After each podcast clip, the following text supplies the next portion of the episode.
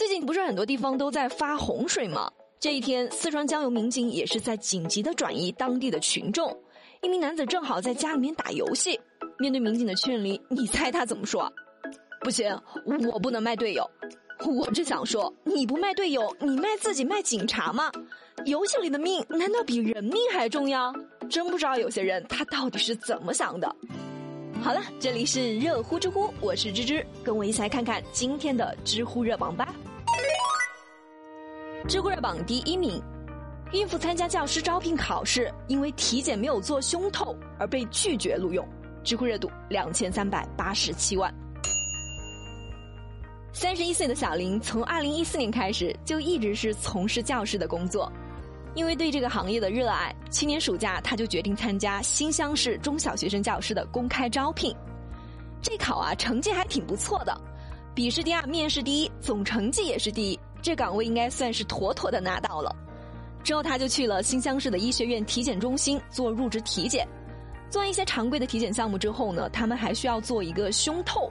可是小林当时已经是怀孕了，不能做胸透，那怎么办呢？体检中心的医生就告诉他们说：“是没事儿的，可以去开一个怀孕证明作为胸透的补充项。”可是没过几天，小林和其他几名孕妇就接到了体检中心的电话，说他没有做胸透，体检结果不合格。但是最后导致的结果就是小林没有被录取。要知道，小林为了这场考试是专门辞了职，准备了很长一段时间的。就这样打水漂了，小林当然是不甘心啊，于是就去到了教育局，想要讨个说法。教育局的工作人员就说了：“我们在招聘的公告里面已经是说的很清楚了，在规定的时间内不能够提供完整体检报告的考生，就算是体检不合格，不会录取的。再说了，你们这么多孕妇上岗就得请产假呀，到时候都不能工作了，政府还得给你们发工资。”听了这个回答呢，小林的心都凉了。这明显就是对孕妇的就业歧视嘛？难道那些没有怀孕的老师以后他们都不要生孩子了吗？如果是这样，还不如直接就写清楚不招孕妇。为什么我报名又通过了呢？据了解，小林这批人当中呢，还真的是有人为了工作提前剖腹产还有流产的。关于这个事情，芝也不太好做评价的。但芝是绝对不会为了一份工作去牺牲自己和小孩的健康的。现在小林还在继续的维权当中，希望相关部门能够尽快的处理好这个事情。毕竟人家实力摆在这嘛。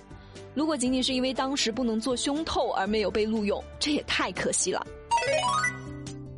知乎热榜第二名，男子花五千八百元报班挽救爱情，知乎热度一千五百八十九万。福建厦门的程先生和女朋友是在二零一八年十月份确定的恋爱关系。相处一年多后呢，他们因为感情不和，女朋友就在今年的一月份提出了分手。可是程先生他还爱自己的女友啊，于是，在分手之后呢，是一直想办法看怎么能够挽回。四月份的时候，他就在网上注意到了情歌情感咨询机构，当时咨询老师就跟他说可以帮助挽回女友。程先生一听可高兴了，马上就给人家转了五千八百块钱。之后，咨询老师还根据他的情况给他设计了一套挽回方案。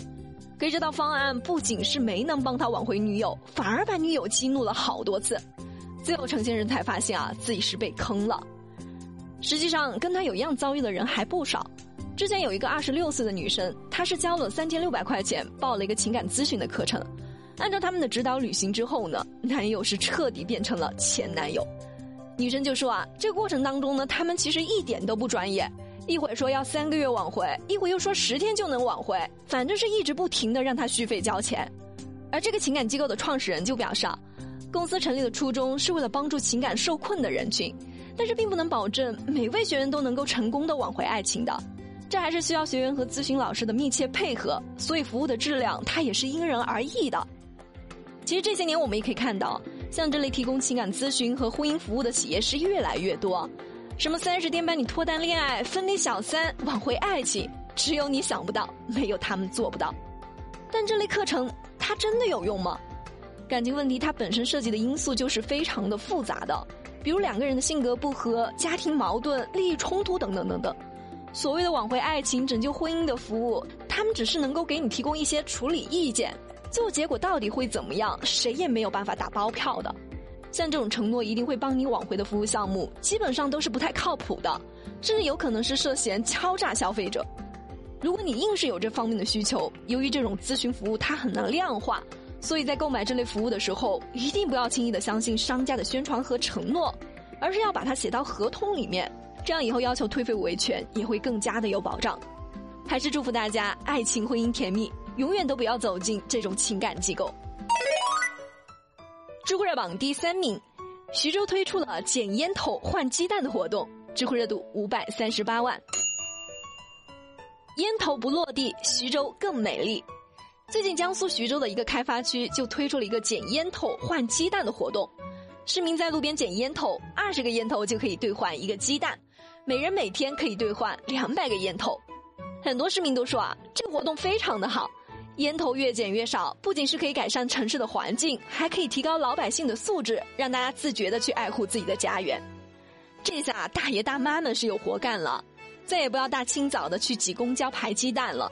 还有妈妈带小孩一起参加的，说是让小孩来体验一下生活，为写作积累素材。不过也有网友质疑了，说我们可以自己抽一包烟，然后保留好烟头，这样就可以兑一个鸡蛋了。这会不会就有人买一些便宜的烟，然后去兑换鸡蛋呢？还不如说我们丢一个烟头，罚他二十个鸡蛋呢。别人丢的烟头，为什么要其他人帮他捡呢？这是不是有点本末倒置了？该罚就罚，素质的养成就是罚出来的。针对这个疑问，开发区的员工也回应了，说我们之前也考虑过这一点，所以有规定，烟头必须要有路边捡的痕迹，家里自己抽的不算数。这样做也是想让周边的环境越来越好。这几天我们已经累计收集了烟头十六万个了，还是挺有效果的。嗯，芝也是非常的支持这样的活动啊。只是活动的范畴，它是不是可以再扩大一点？不只是局限在捡烟头上，比如捡塑料瓶啊、饮料瓶啊，还有其他的垃圾等等。还有啊，规则一定要制定好，不要让一些人钻了空子。好了，有趣有料尽在知乎，我是芝芝，我们明天见啦。Losing sleep, dreaming about the things that we could be. But baby, I've been, I've been praying hard. Said no more counting dollars, we'll be counting stars. Yeah, we'll be counting stars.